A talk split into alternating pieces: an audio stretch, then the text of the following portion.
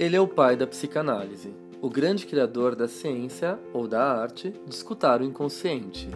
Muitas pessoas nutrem uma relação de amor e ódio por ele, tal como ele próprio apresentou quando delineou o complexo de Édipo. O fato é que é impossível passar por seus textos e continuar sendo a mesma pessoa. Na verdade, o mundo nunca mais foi o mesmo depois das descobertas de Freud. Eu sou Alexandre Patrício de Almeida, psicanalista, pesquisador, mestre e doutorando em psicologia clínica pela PUC de São Paulo e professor universitário. Eu sou Felipe Pereira Vieira, psicólogo, psicanalista, pesquisador, mestrando em psicologia clínica pela PUC de São Paulo. E juntos iremos apresentar as ideias centrais desse homem genial que foi Sigmund Freud, no nosso novo quadro Café com Freud.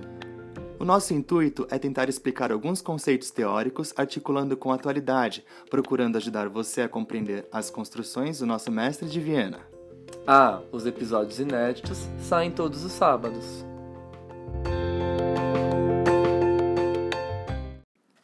Fala pessoal, tudo bem? Sejam bem-vindos a mais um episódio de Café com Freud. E no encontro de hoje nós vamos falar de um ponto muito importante da teoria freudiana que gera bastante indagações e questionamentos. Seria a primeira tópica. O que o Freud quer dizer com essa história de aparelho psíquico para poder explicar as ressonâncias do inconsciente? E de que forma ele constrói esse modelo de aparelho psíquico que compõe a estrutura da primeira tópica. Mas antes de falar tudo isso, nesse episódio que está muito babadeiro, nós temos dois recados.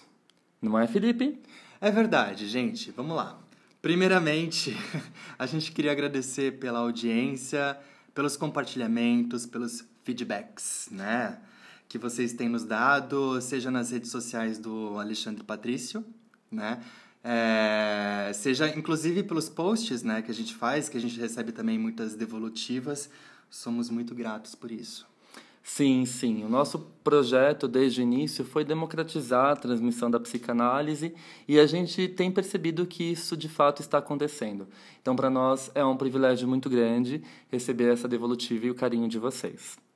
Em segundo lugar, o segundo recado, a gente queria pedir desculpas pelo fato de que a gente se propôs a publicar um episódio novo do Café com Freud todo sábado. Hum. No entanto, esse início de ano tem sido bastante turbulento.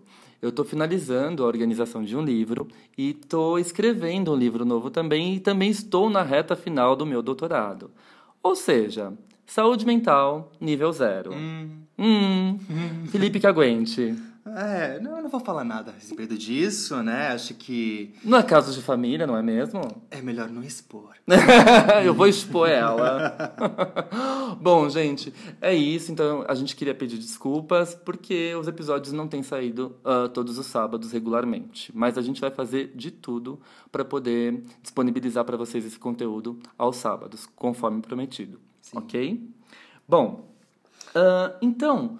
Vamos começar falando um pouquinho dessa primeira tópica freudiana. Ela aparece uh, no livro A Interpretação dos Sonhos. A gente está trabalhando aqui com a edição da Companhia das Letras, que é uma edição recente, de 1900, né? É, originalmente publicada em, em 1900, e a Companhia das Letras lançou, se eu não me engano, foi 2020, 2019. Vamos olhar a ficha catalográfica?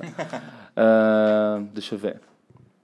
2019, isso mesmo. Então, uma publicação recente, bem traduzida, que vale a pena ser lida. Um livrão, né, como a gente disse, não é um dos melhores livros para começar a ler o Freud, porque está bastante complexo.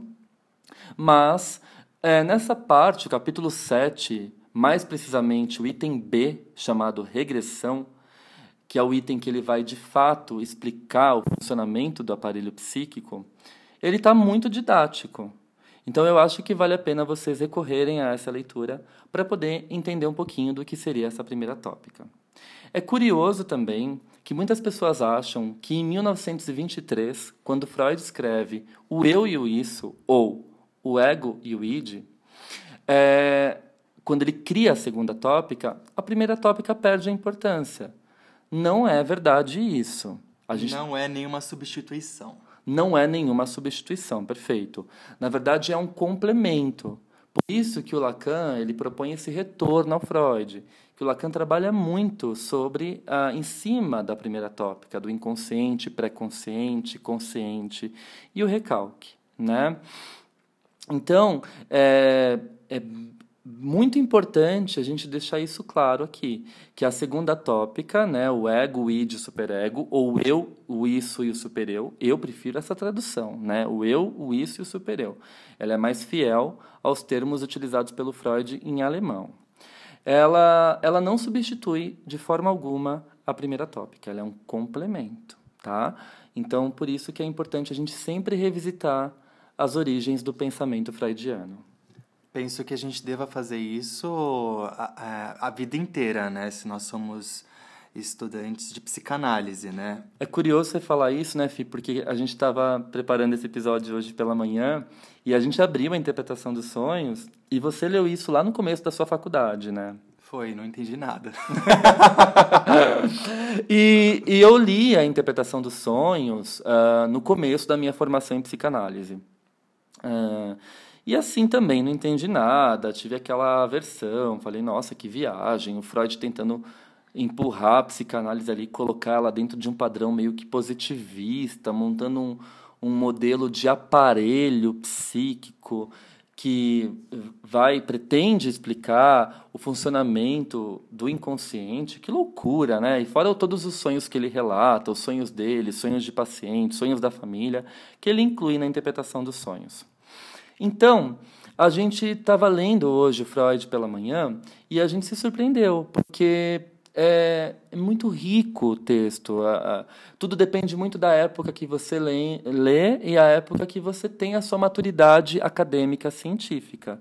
A gente começou a traçar uma série de paralelos. Era um texto que a gente não revisitava fazia um tempo. Eu Sim. acho que, né? Eu faz uns cinco anos que eu não lia esse capítulo propriamente dito. E aí revisitei ele e falei, nossa, como Freud está claro, como é sempre Freud, a gente tem que recorrer ao Freud para partir para as outras ideias, para as outras criações. É uma loucura visionária, né? É uma loucura visionária porque, nesse sentido, ele se torna atemporal. Os escritos dele atravessam presente, passado e futuro. E isso é muito rico no pensamento freudiano. Sem falar que nesse texto ele está super fofo, né? Ele se justifica o tempo todo, né? Ele tem ali, tipo, vou traçar aqui uma, uma teoria, espero ser aceito. Então, uhum. ele é muito formal na escrita dele. Ele é formal, mas ao mesmo tempo também ele acaba dando alguns exemplos bem práticos da vida cotidiana para poder fazer a psicanálise nesse primeiro momento. É bastante acessível, bastante compreensível às pessoas que né, é, desejariam estudá-la. Né? Então, pensando nisso, a gente selecionou uma parte do texto para compartilhar com vocês. E é justamente uma dessas partes que o Freud justifica o porquê que ele está criando um aparelho psíquico. Ele diz assim: a ideia que nos é apresentada é a de uma localidade psíquica Deixemos de lado que o aparelho psíquico em questão também nos é conhecido como preparado anatômico e evitemos ceder à, à, à tentação de determinar anatomicamente a localidade psíquica. Ou seja, ele está falando assim: não vamos procurar no corpo algo que é muito subjetivo. Os estados de sofrimento, o adoecimento psíquico, ele não pode ser identificado pura e simplesmente na nossa zona cerebral. Muito embora existam pesquisas de neurologistas na atualidade que tentam relacionar alguns campos do cérebro, né, anatomicamente falando, com a teoria freudiana, o que é bastante interessante, por sinal. Siddhartha, o próprio Siddhartha Ribeiro faz isso, a gente já falou no outro episódio. Uh, pesquisando psicanálise e neurociência. Uh, a gente tem outros autores como Paulo Bier, enfim, que faz, uh, que tecem essas essas construções relacionando a psicanálise à neurociência, que é, é muito rico, é muito interessante. Mas nesse sentido também é rico e a gente acaba ficando assustado porque o Freud não tinha acesso a todo esse mapeamento cerebral, a toda essa tecnologia que a gente tem hoje. Como o cara adivinhou todos esses mecanismos que existem, não é? Sem ter acesso a esses equipamentos que fazem esse mapeamento cerebral. Visionário, não? Muito.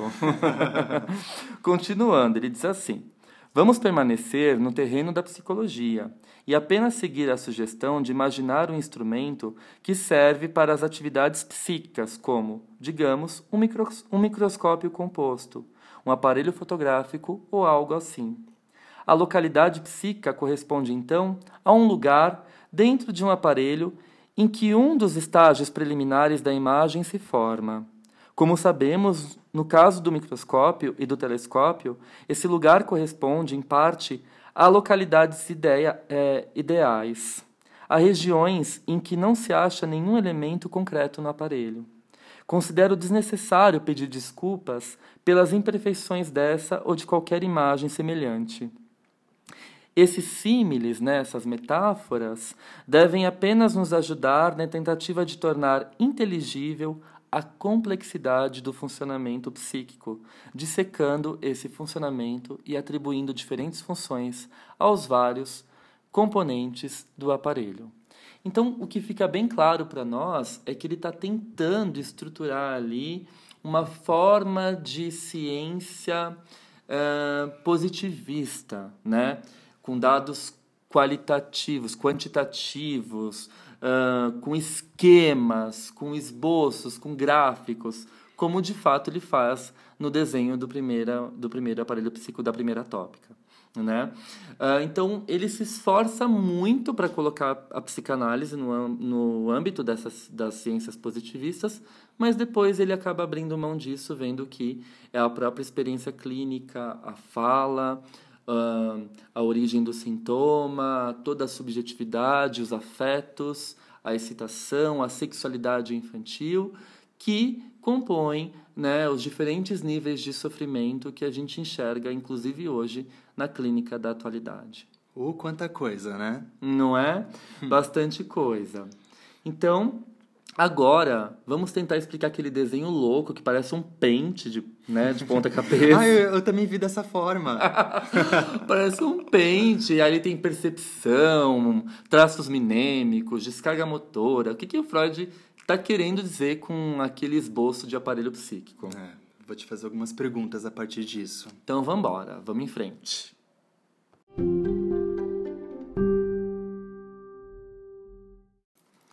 Mas afinal, Ale, o que, que, seriam esses traços minêmicos, estímulos internos e externos? Percepção. Percepção, é. Que, o que Freud estipula na primeira tópica? Olha. Te coloquei numa saia justa. Nossa, você me colocou numa situação que eu vou ter que explicar esse pente de, de ponta-cabeça. exato. O que, que é esse pente? tá, tá, tá, no livro. Tá no livro Gente, da, da interpretação das. É. Interpretação dos sonhos. Exato. Gente, quem é não tem o livro, joga na, na internet desenho da primeira tópica freudiana que vocês acham facilmente. Parece um pente. Parece um pente, sim, virado para cima, né? Assim, com os dentes para cima. É curioso. Bom, o Freud vai, vai dizer assim para nós. Uh, a primeira coisa a chamar a nossa atenção é que esse aparelho ele é composto de sistemas e ele tem uma direção. Toda a nossa atividade psíquica parte de estímulos, tanto internos quanto externos. Isso é muito importante para a psicanálise, porque muitas pessoas dizem que o Freud não atribuía importância ao ambiente, que essa é uma, uma novidade do pensamento winnicottiano. Uhum, não é bem assim. Sim. Né? Sim, sim. Se ele está falando aqui de estímulos externos, a gente tem uma forte influência do meio, da cultura, da sociedade. Tá? E, e começa nisso e termina em inervações. Ele faz essa construção partindo dos seus atendimentos clínicos com as pacientes histéricas e os histéricos também, não vamos ser machistas, a gente tem que saber que tinham pacientes histéricas e histéricos. Inclusive, eu acho que nesse próprio livro ele fala de algum paciente histérico que Sim. ele atendeu, um garoto de 12 anos, se não me engano. Perfeito, isso mesmo, perfeito. Uh, então, atribuímos ao aparelho uma extremidade sensível e uma extremidade motora. Então, nas duas pontas do aparelho, primeiro a gente tem uma entrada, que é a percepção, do lado esquerdo, e a saída, que é a descarga motora. O Freud vai falar que isso segue uma ordem. E que entre essa entrada de percepção e a saída, que é a descarga motora, a gente tem traços minêmicos, que nada mais são do que a memória. Tá certo? Então, esses estímulos internos ou internos, eu vou dar um exemplo bem metafórico, tá, gente? Sei lá, você está rodando feed do Instagram e você olha uma imagem que te dá um gatilho. Aí você fala, nossa, que imagem pesada, que notícia ruim. Nossa, vou ficar aqui imobilizado no sofá, não vou fazer mais nada depois dessa notícia. Essa notícia, ela entra pela via da percepção. Ela é algo externo. Ela promove um gatilho no seu aparelho psíquico. Você não entende por quê, mas você paralisa no sofá de casa depois de ler ou ver a imagem correspondente à notícia. Esses dias aconteceu isso comigo. Eu estava rodando o feed do Insta e teve um veículo aí, um jornal bem importante do nosso país, que postou um, uma tentativa de assassinato a uma advogada e era uma, um cara entrando no escritório da advogada e atirando nela. Era filmagem mesmo. É, ela tentou se defender em, em quase um minuto de vídeo. Ai, eu passei muito mal vendo aquele vídeo. Eu também. Meu Deus do céu. Sim, isso reativo. Eu lembro quando eu era criança, eu tinha muitos pesadelos com bandidos, porque o que, que, a gente assiste, né, gente? Vamos lembrar que os nossos sonhos são compostos também de restos diurnos. E o que, que a gente assistia quando criança, né? Nossos pais maravilhosos educadores botavam a gente para assistir Linha Direta, Cidade Alerta, né? Essas coisas bem eu leves. Eu tinha medo até da musiquinha. Nossa, essas coisas bem leves, né? Então a gente sonhava que a gente tava tomando tiro. Ai, que horror, mas é muito verdade. Mas isso. é muito verdade, sim. E aí eu vi essa notícia, eu fiquei paralisado com a imagem, com o vídeo, enfim. Então isso foi um gatilho que promoveu um estado psíquico em mim de sofrimento. Eu fiquei ali num estado meio paralisado mesmo, catártico. Pum, travei né? É, e eu não sabia por quê. Depois eu fui lembrar desses pesadelos que eu tinha quando criança, dessas notícias que me atravessavam, da violência que atravessa o nosso país, o quanto nós estamos numa posição de vulnerabilidade, o quanto as pessoas estão desequilibradas. Enfim, é um, um, um leque amplo, infinito de significados, né? de, de representações. E isso com certeza mexe com a gente. Então, o que Freud vai dizer? Tanto algo interno quanto externo, e aí interno ele está dizendo principalmente ao conflito do desejo daquilo que eu quero e aquilo que eu posso, né? Muito particular na histeria, né? Então, sei lá, a minha irmã morreu, né? Ele cita inclusive esse exemplo numa das conferências dele que a gente vai falar daqui a pouquinho. Ah, e eu cheguei lá no leito de morte dela, fiquei feliz porque agora eu posso ficar com meu cunhado. Na hora que eu penso isso, isso é representado, passa por uma via de representação, porque eu pensei, eu censuro, eu faço uma repressão, isso tem a ação do recalque, né? A Companhia das Letras traduz por repressão, mas as, algumas tradutoras traduzem por recalque. Uhum. Tem a ação do recalque, isso é recalcado, e vira um sintoma. Sei lá, paralisa todo o meu lado direito do corpo, que era o lado que eu estava do lado da minha irmã, no leito de morte. Nossa, que simbólico. Muito. Aquela coisa também, vamos jogar isso para a contemporaneidade. A gente está falando de Viena, é, final do século XIX, início do século XX. Vamos jogar isso para hoje. Você está lá no seu trabalho, ouvindo um monte de desaforo do seu chefe. Certo. Você vai carregando, você vai engolindo isso. Você não pode responder que você tem seu emprego a zelar. Você chega em casa com muita dor nas costas. Você está carregando isso nas costas. Né? Então, isso passa pela via da percepção, externa e interna, porque mexe com aspectos internos seus, e sai por uma descarga motora. Essa descarga motora é o sintoma. E Ou aí... seja, aquilo que é externo, de alguma forma é introjetado, se torna interno e, e o nosso corpo manifesta algum sintoma. Eu não diria nem introjetado, eu diria assim, que aquilo que é externo provoca aquela confusão de sentimentos internas que a gente desconhece, mas que tem as suas raízes ali na infância. Sei lá, o jeito do meu, do meu chefe lembra o jeito autoritário do meu pai.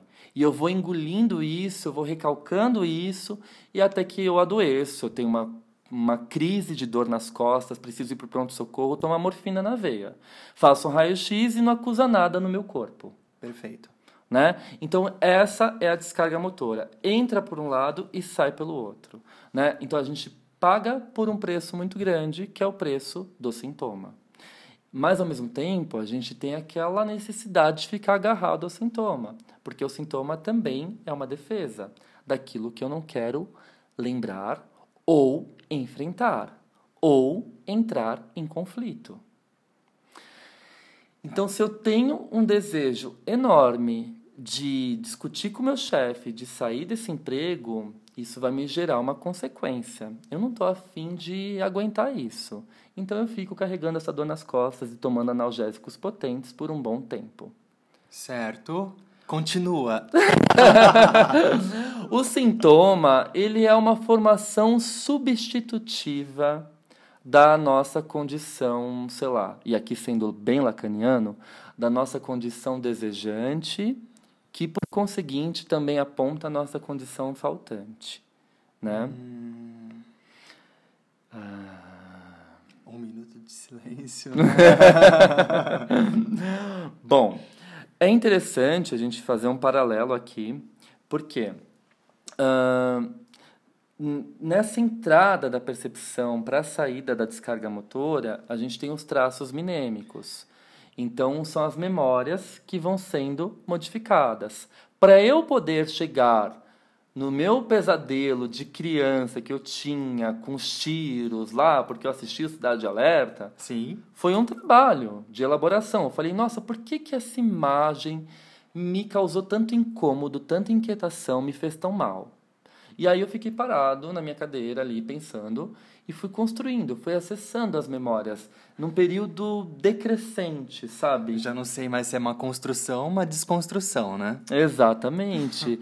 é isso que é incrível da psicanálise, né? Porque e aí vem o Lacan com toda a questão do significante, quando ele vai trabalhar a palavra a fala, ele quebra né, o significante. Ou seja, você diz então que no processo analítico é, o analista ele vai, vai construindo ali através do que o paciente traz uhum. é, para a sessão é, uma um caminho, na verdade. Ele vai construindo um, uma, um trajeto uhum. para alcançar a origem do sintoma. Isso. E aí que tá. Alcancei a origem do sintoma. O que eu faço? Eu posso ter consciência disso, eu levo isso para o consciente. E o Freud vai ser bem claro falando que não basta só levar para o consciente aquilo que está inconsciente. Isso não promove uma cura. É, a gente ficou. É, isso ficou bem mais claro depois dos, dos, dos pós-freudianos, na verdade. Ah, sim, dos, dos pós-freudianos. Não é só encontrar a raiz do problema que está tudo resolvido. Não, não, exatamente. É um processo de elaboração contínua. Tá, e o que você faz com essa condição sua? de desejo, você quer bancar, você quer assumir, você está nesse casamento forçado, você está infeliz, você quer terminar o casamento, você quer trair. O trabalho também, a sua questão profissional, a sua relação com seu chefe. Exatamente. Você está afim de bancar tudo isso? Você está afim de correr para uma moralidade, reprimir tudo isso em, em potências muito mais intensificadas, né? Vou lá para a igreja, fico de joelho rezando o dia inteiro para poder esquecer esse pensamento agressivo que passou pela minha ordem ali da representação, que veio, passou pelo pré-consciente, chegou ao consciente, né? Pum, jogo ele de volta, não quero incômodo vou me grudar ali na moral, nos bons costumes, ou vou fazer um esporte, aí você pode pensar numa sublimação, vou pintar, vou escrever, enfim, né? Não vamos só pensar a sublimação por um viés erudito. A sublimação é um processo de construção que você consegue lidar melhor com a origem do seu sofrimento, sublimando. Mas a sublimação não necessariamente significa, ah, eu vou escrever um livro, pronto, sublimei. Você pode sublimar, sei lá, cantando, dançando, fazendo algo que te cause menos sofrimento a partir da sua origem hum, sintomática, da sua origem hum, traumática. Fiquei pensando aqui, cantando, dançando, uhum. compondo, enfim, é, uhum. escrevendo, uhum. Seriam formas de simbolização é, daquilo que é, é difícil de digerir. Sim. Né? Colocar sim. num papel, por exemplo, é, a, a, nossa dor, uhum. de, por mais que ela não esteja ali, tipo, clara, né? Mas de alguma forma nós estamos pensando, de alguma maneira nela, seria uma forma de simbolizar. Sim, sim. Eu acho que o fato de você admitir essa condição que te causa dor e pensar nela já é uma forma de simbolizar, certamente. Sim, sim, sim. Né? Uh, e aí ele diz, quando você fala assim, então a análise é um processo de construção, desconstrução o tempo todo. Sim, ele vai dizer isso. No próprio capítulo 7 da interpretação dos sonhos, quando ele apresenta o segundo desenho da primeira tópica, ele diz assim: Portanto, temos de supor que a base da associação são sistemas minêmicos. Então, a associação consiste no fato de que, devido a diminuições na resistência e a novas vias facilitadas, a excitação se propaga de um dos elementos minêmicos mais prontamente para um segundo elemento minêmico do que para um terceiro. Né? Então vai se construindo uma coisa, puxa outra, que puxa outra, que puxa outra, até pum! Lembrei. É algo natural, construído pelo próprio paciente, que o analista só lança luz. Ele vai ali costurando os pedaços das peças que estão soltas ou questionando. As existências vão é, caindo de alguma forma, né? Isso, elas vão sendo amenizadas. E algo vai aparecendo a partir disso. Exatamente, né? E aí ele vai dizer assim, bom, denominamos pré-consciente o último dos sistemas na extremidade motora. Então, antes de cair ali, né, para uma descarga motora, para um sintoma, para o ato, para o acting out, você tem o pré-consciente. Quando você consegue acessar de, de alguma maneira, por alguma via, esse pré-consciente, você consegue dar um outro significado. Por isso que às vezes você tem sites lendo é, livros, assistindo a filmes, seriados, você fala, nossa, isso é muito parecido com a minha história. Pum, trouxe para o pré-consciente e aí depende o que você vai fazer com isso, né? Você pode sim criar um sintoma, que é uma formação substitutiva, e o sintoma ele é sempre uma defesa, né? Ah, é importante isso que você falou. O sintoma é sempre uma defesa. E ao mesmo tempo é a linguagem do sujeito. E se se está no inconsciente também, tem uma razão para estar lá. Tá? Exatamente. É, o recalque ele é uma defesa, a repressão ela é uma defesa. E quanto mais resistência tem para você alcançar essa lembrança, mais ela te incomoda, certamente. Sim, sim, importantíssimo. Né? Bom, uh, é interessante que nesse texto ele diz assim: a instância que critica, concluímos, mantém relações mais próximas com a consciência do que a criticada. Ou seja, aquilo que critica, que não pode, a moralidade, está mais perto da consciência. Né? E o inconsciente é aquilo que, que é que, que não pode, que, que a própria moral, né, tipo, te proíbe, você, você joga lá no fundo, você esconde, você tampa isso, você cobre com panos quentes. Então ele já está falando aqui de uma de uma instância que critica. O que é essa instância que critica? É um superego. Né? Você vê que as ideias do Freud elas não brotam da cartola. Elas já são construídas e embasadas desde os primórdios da sua obra. Ela já está ali. A gente está falando de um texto de 1900. O superego só vai aparecer em 1923, quando ele, ele apresenta para nós a segunda tópica, né? no eu e o isso. Então, é, é interessante a gente traçar também essa linha de pensamento histórico do Freud para poder perceber que as ideias dele partiam da experiência clínica, que ele cita aqui inclusive, e que elas não eram soltas, tiradas da cartola ou simplesmente especulativas. É, que bom, né? Porque senão eu teria um pouco de medo do Freud. assim, de onde que surgiu tudo isso? Como que pode, né? Quanta criatividade, né? Exato. né? Ele diz assim: a experiência nos mostra que durante o dia, esse caminho que leva a consciência pelo pré-consciente é barrado para os pensamentos oníricos é, pela censura da resistência, né? Então a resistência ela impede que a gente pense em tais desejos, em tais questões, e quando a gente vai ver, a gente está só vivendo no automático. A psicanálise, sobretudo, ela é um momento de tempo que coloca o sujeito diante dele próprio. Eu fiquei pensando numa coisa aqui que talvez faça algum sentido. Uhum. É, alguns pacientes, na minha função analítica clínica, é, geralmente depois de algum tempo é, de análise, eles começam a trazer alguns sonhos. Né? Uhum. E, e assim, eles, alguns deles até relatam, né? Tipo, ah, faz muitos anos que eu não, não lembrava de um sonho, né? Nossa. É, a gente pode pensar então que isso tenha sido um, um cair da resistência, uma resistência ali foi foi derrubada e de repente a, o sujeito começa então a simbolizar algumas coisas e, e de alguma forma trazer para isso para análise? Olha que lindo isso. Começa a simbolizar alguma coisa. Parece que fica livre ali das paredes da resistência, né? Por isso que eu falei, o processo analítico coloca o sujeito diante dele próprio. A gente não enxerta nada no indivíduo. A gente só desvela aquilo que está para ser, né? Aquilo que está ali, que eu não quero saber, que eu escondo. Então a gente tira o véu. Mas é muito interessante isso, né? A resistência a gente pode ver como se fosse uma parede mesmo. Uma parede se, se derruba e a gente consegue ter uma, uma dimensão do que existe do outro lado, que a gente antes não conseguia ver.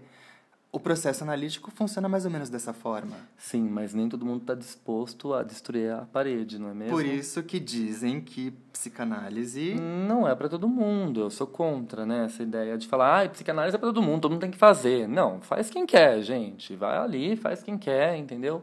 Ela pode ser sim mais democrática, mais social, mais acessível, mas também vai fazer quem quer, quem se sente bem. Mas também tem toda uma questão de manejo, né? Não é tipo, Sim. ah, descobriu o seu problema, é isso, isso e isso. Pum, não. Não. É, a gente tem que sentir se o paciente está preparado para receber tal interpretação, né? Se ele precisa mais de um de um holding, fazendo alusão ali ao termo inicotiano. Perfeito, né? perfeito. Eu acho que por isso que os, os outros autores, a Klein, o Lacan, o Winnicott, o Bion, o Ferenczi, são autores que nos ajudam a pensar a clínica psicanalítica através de outras perspectivas. Do que o meu paciente precisa no momento que eu tiro a muleta dele, né, entre aspas, Sim, sim. né? Porque eu não estou tirando, eu simplesmente apontei e ele viu. Existe uma muleta. Exato, existe essa muleta e ela cai. O que eu faço? Como que eu vou andar sem a muleta a partir de agora? O paciente começa a perceber assim, meu Deus, eu tô segurando uma muleta, né? Tipo, começa a fantasiar isso. E de repente começa a pensar, o que, que eu vou fazer com isso? Onde é que eu vou colocar? Exatamente. Será que eu preciso construir outra? Será que eu tenho que pegar outra? Ou será que dá para andar sem ela? Né? Essa é a grande questão da vida. A gente passa uma análise inteira tentando descobrir o que a gente deseja. E quando a gente descobre o nosso desejo, será que a gente está disposto a bancar? Bom, vamos continuar falando um pouquinho mais aí dessa primeira tópica.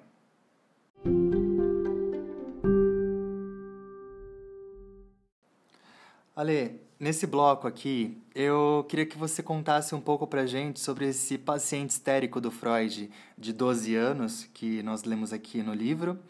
Acho que seria interessante a gente colocar aqui nesse episódio. Tá bom. Bom, eu vou eu vou ler o trecho inteiro porque eu acho interessante e vou comentar com vocês, tá? Ah, ele diz assim: para as alucinações da histeria, da paranoia, para as visões de pessoas de mente normal, posso dar a explicação de que realmente correspondem a regressões, isto é, são pensamentos transformados em imagens e de que sofrem essas transformações apenas os pensamentos intimamente ligados a lembranças reprimidas ou que permaneceram inconscientes. Então, tudo aquilo que está inconsciente sofre o efeito do mecanismo de defesa, o recalque, junto com a resistência, e é transformado. Um dos meus mais jovens pacientes histéricos, por exemplo, um garoto de 12 anos de idade, é impedido de adormecer por rostos verdes com os olhos vermelhos, que o deixavam apavorado. A fonte desse fenômeno é a lembrança reprimida, mas outrora consciente, de um garoto que ele via com frequência quatro anos antes e que lhe oferecia um quadro horrível, e aqui a gente tem o moralismo da época, de maus hábitos infantis, entre eles o da masturbação, pela qual agora ele se recrimina a posteriori. Por isso que a psicanálise precisa ser sempre atualizada, né? Uh, o que, que, são maus hábitos infantis? A criança descobrir a própria sexualidade, se tocar em frente ao espelho, né? Descobrir o prazer dela. A gente vai falar disso quando falar de sexualidade infantil, que ainda é um tabu, uhum. né? É, mas isso seria uh, maus hábitos, né? A gente poderia colocar isso em maus hábitos, enfim, fica a questão, né? Tem uma moralidade aqui inserida, né? Vamos lembrar que a ética do Freud é uma ética kantiana, da lei, do Kant, né? O não, não pode. O que é o Édipo? A interdição do incesto, Hum?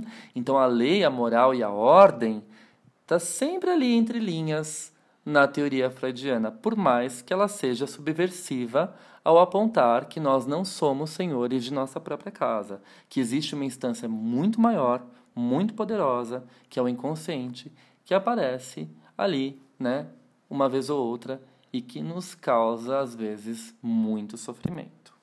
Bom, voltando ao caso.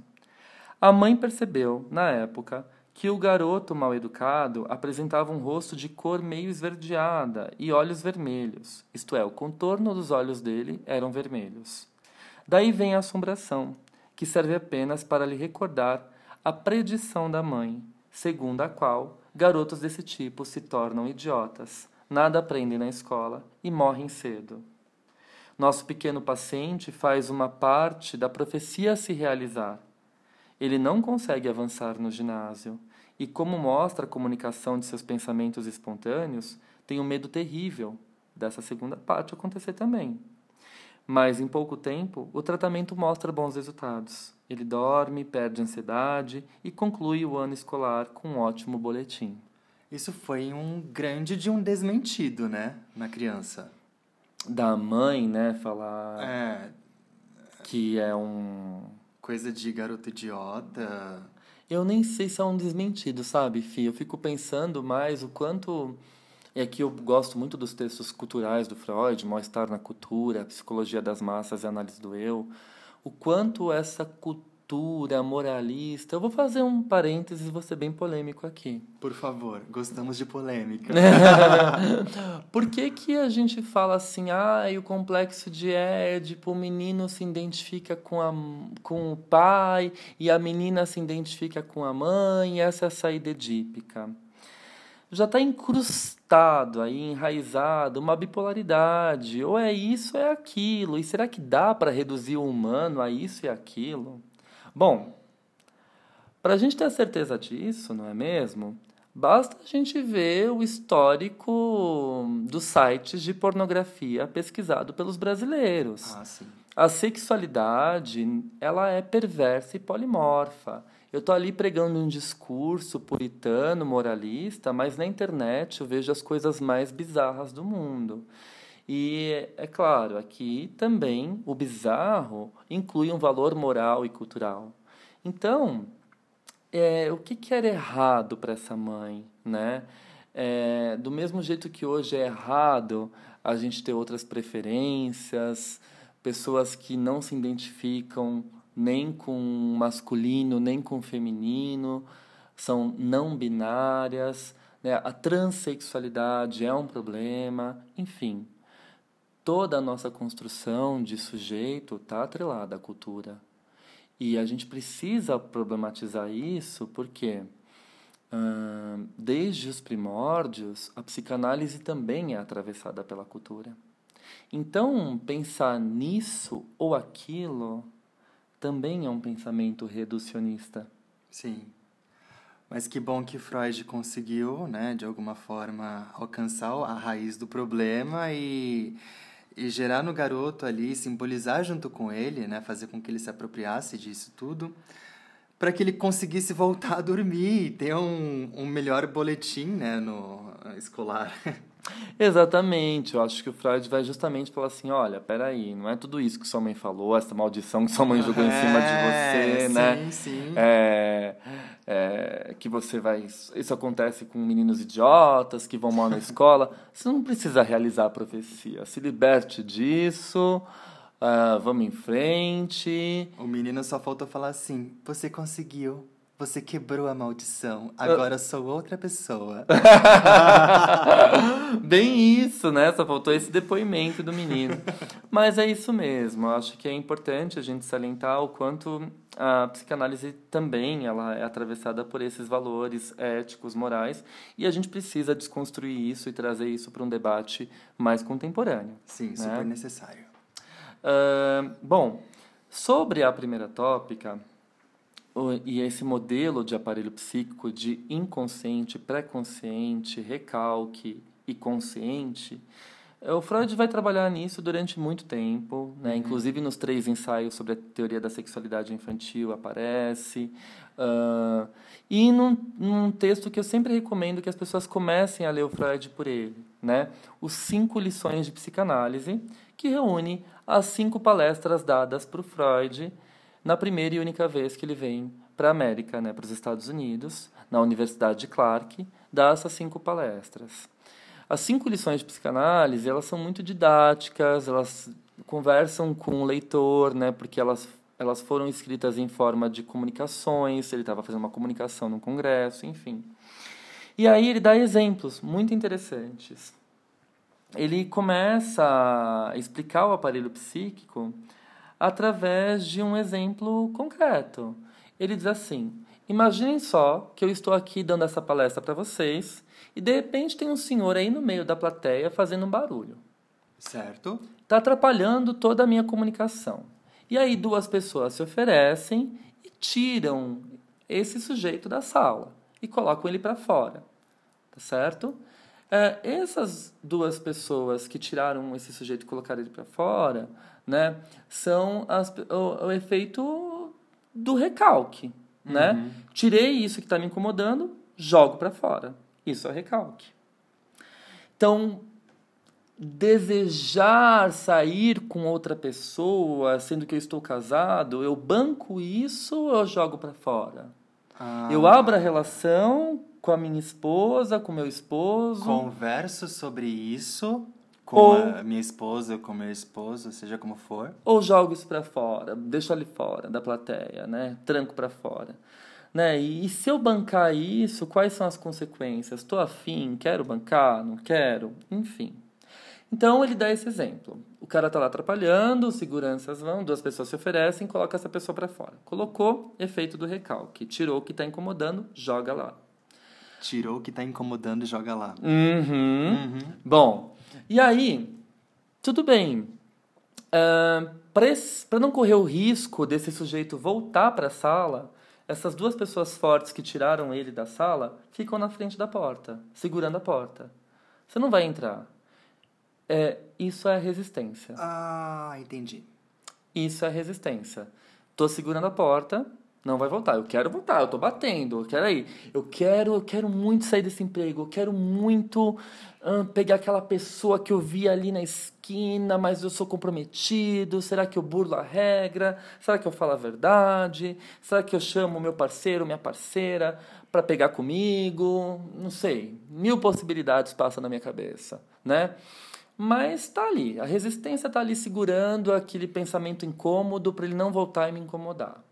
E aí eu vou fazendo sintomas, vou fazendo formações substitutivas, vou arrumando a casa, limpando o chão, uh, comendo a unha, rangendo os dentes, rangendo os dentes, puxando o cabelo, vou fazendo ali mil coisas, né? Verifico se eu tranquei a porta 80 vezes. Quem nunca? e por aí vai, né? Bom, então, uh, e aí o Freud diz assim, isso não é eficaz, porque a pessoa está expulsa, ela está do lado de fora, mas ela continua perturbando. Por mais que vocês segurem a porta. Ela está ali, né? Ela está ali, está batendo, está chutando, quer entrar, quer perturbar. Então não é mais fácil alguém ir lá fora e conversar? Olha, você não quer, né? Você quer entrar, quer assistir, mas não dá para ficar fazendo isso que você está fazendo. Dá, um, dá uma diminuída, baixa a bola, né? Entra e fica ali em silêncio para assistir a palestra ah, colabora. Às vezes o analista precisa conversar com essa pessoa, né? Exato. Fala assim, nossa, tem uma pessoa batendo ali na porta. Deixa eu ver quem é essa pessoa. Sim, sim. Metaforicamente, sim. É esse trabalho. E o Freud vai dizer justamente isso. Esse é o trabalho do analista. Conversar com essa pessoa que está lá fora, para que ela possa se acalmar e entrar para assistir a palestra.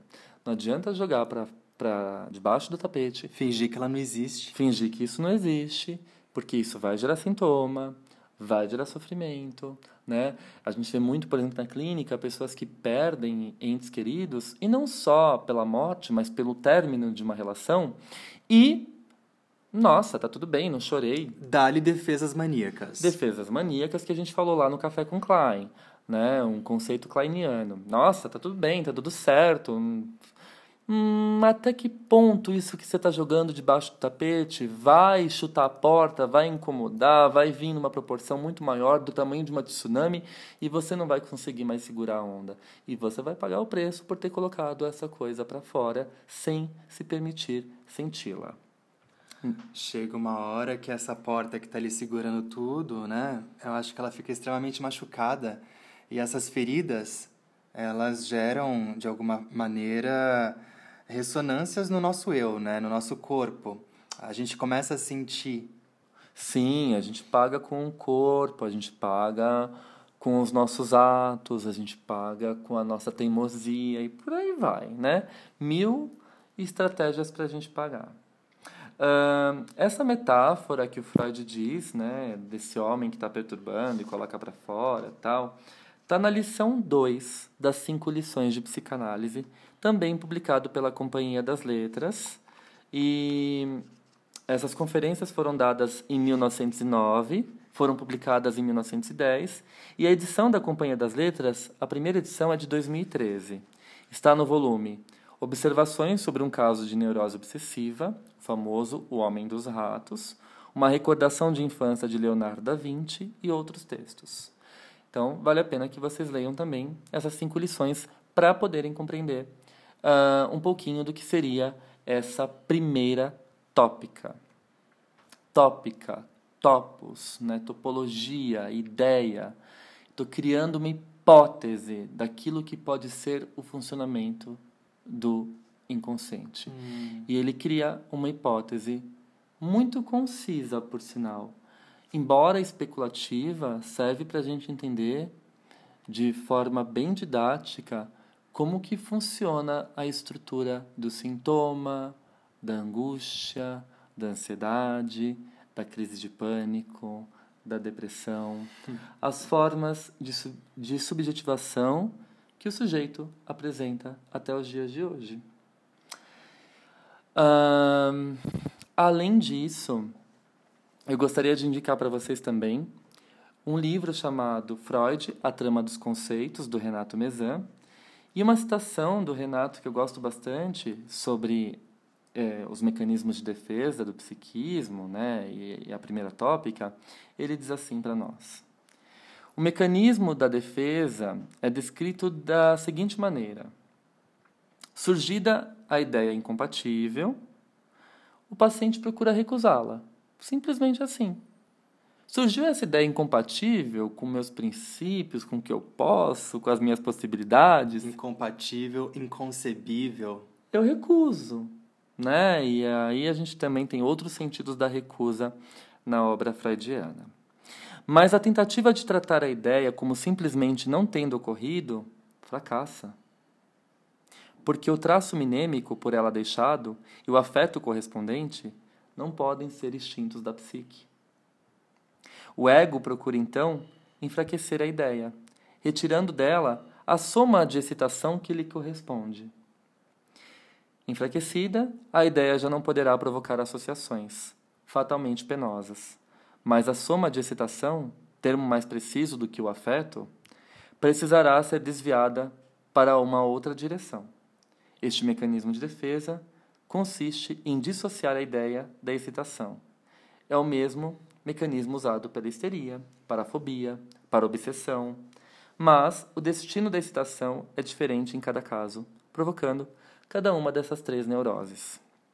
Essa citação do Mezan é muito didática. Maravilhoso. Fora que o Mezan escrevendo é um prazer ah, para nós leitores, né? E recomendo também, como uma leitura complementar, um livro da Elizabeth Rudnesco, também publicado no Brasil recentemente, chamado O Inconsciente Explicado ao Meu Neto, de 2019, publicado pela editora Unesp. Esse livro é muito didático e vale a pena a gente ler. Se Freud estava certo ou errado, ou se ele viajou demais na hora de formular um suposto aparelho psíquico, a gente não sabe. O que a gente sabe é que ele foi genial e ousado. E até hoje, para a gente entender o funcionamento de alguns estados de sofrimento e de subjetivação, a gente recorre a esse modelo clássico de 1900. Então, Freud, hoje e sempre na veia. É isso. Maravilha, muito bom. Nos vemos então Sábado que vem. no próximo Café com Freud. Tomara que seja sábado que vem, né, Fih? é isso, gente. Obrigado e até o próximo encontro. Tchau, tchau. Tchau, tchau.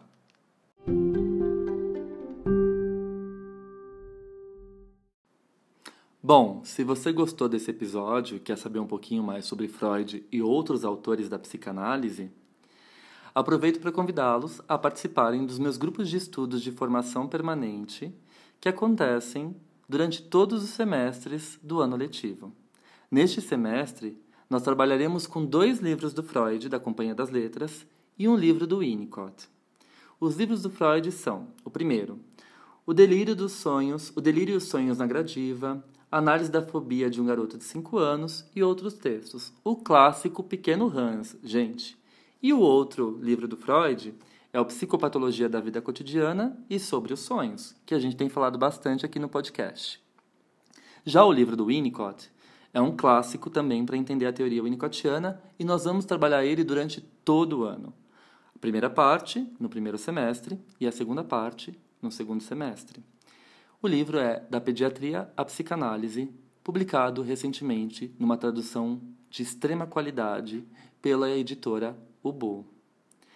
Uh, os grupos acontecem online, ao vivo, pelo Zoom.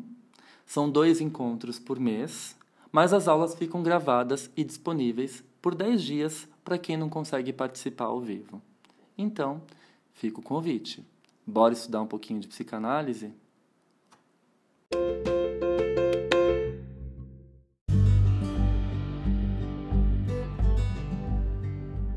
Oi, eu sou Alexandre Patrício de Almeida, psicanalista, pesquisador, doutorando em psicologia clínica pela PUC de São Paulo. Oi, eu sou Felipe Pereira Vieira, psicanalista, pesquisador, mestrando em psicologia clínica pela PUC de São Paulo. Essa é a segunda temporada do Pílulas Psicanalíticas. Um quadro mais curto e dinâmico aqui do Psicanálise de Boteco. Nele, nós vamos falar de assuntos como amor, ansiedade, pânico, medo, inveja, ódio, tristeza, arte e diversas questões da vida cotidiana. Fiquem ligados, pois sua pílula semanal de psicanálise sai toda sexta-feira. Você não vai querer ficar fora dessa, né? Então, deita aí no divã e se joga nas suas neuroses.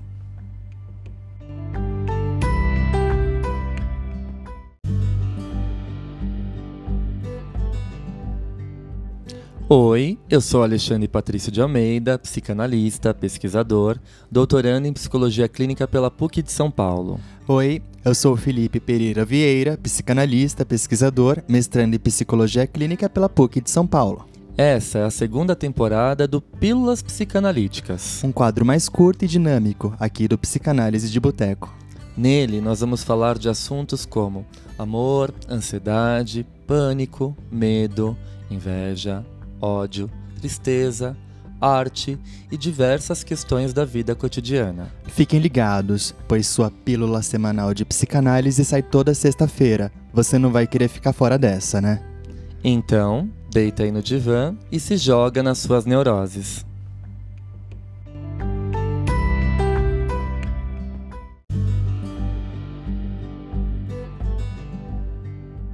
Oi, eu sou Alexandre Patrício de Almeida, psicanalista, pesquisador, doutorando em psicologia clínica pela PUC de São Paulo. Oi, eu sou Felipe Pereira Vieira, psicanalista, pesquisador, mestrando em psicologia clínica pela PUC de São Paulo. Essa é a segunda temporada do Pílulas Psicanalíticas. Um quadro mais curto e dinâmico aqui do Psicanálise de Boteco.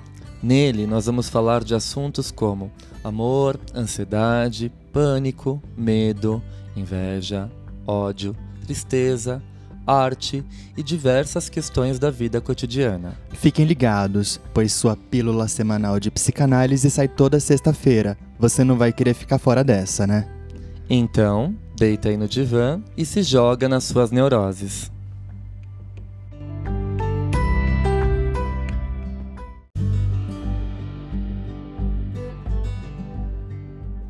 Oi, eu sou Alexandre Patrício de Almeida, psicanalista, pesquisador, doutorando em psicologia clínica pela PUC de São Paulo. Oi, eu sou Felipe Pereira Vieira, psicanalista, pesquisador, mestrando em psicologia clínica pela PUC de São Paulo.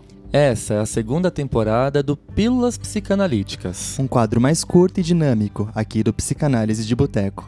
Nele, nós vamos falar de assuntos como amor, ansiedade, pânico, medo, inveja, ódio, tristeza, arte e diversas questões da vida cotidiana. Fiquem ligados, pois sua pílula semanal de psicanálise sai toda sexta-feira. Você não vai querer ficar fora dessa, né? Então, deita aí no divã e se joga nas suas neuroses.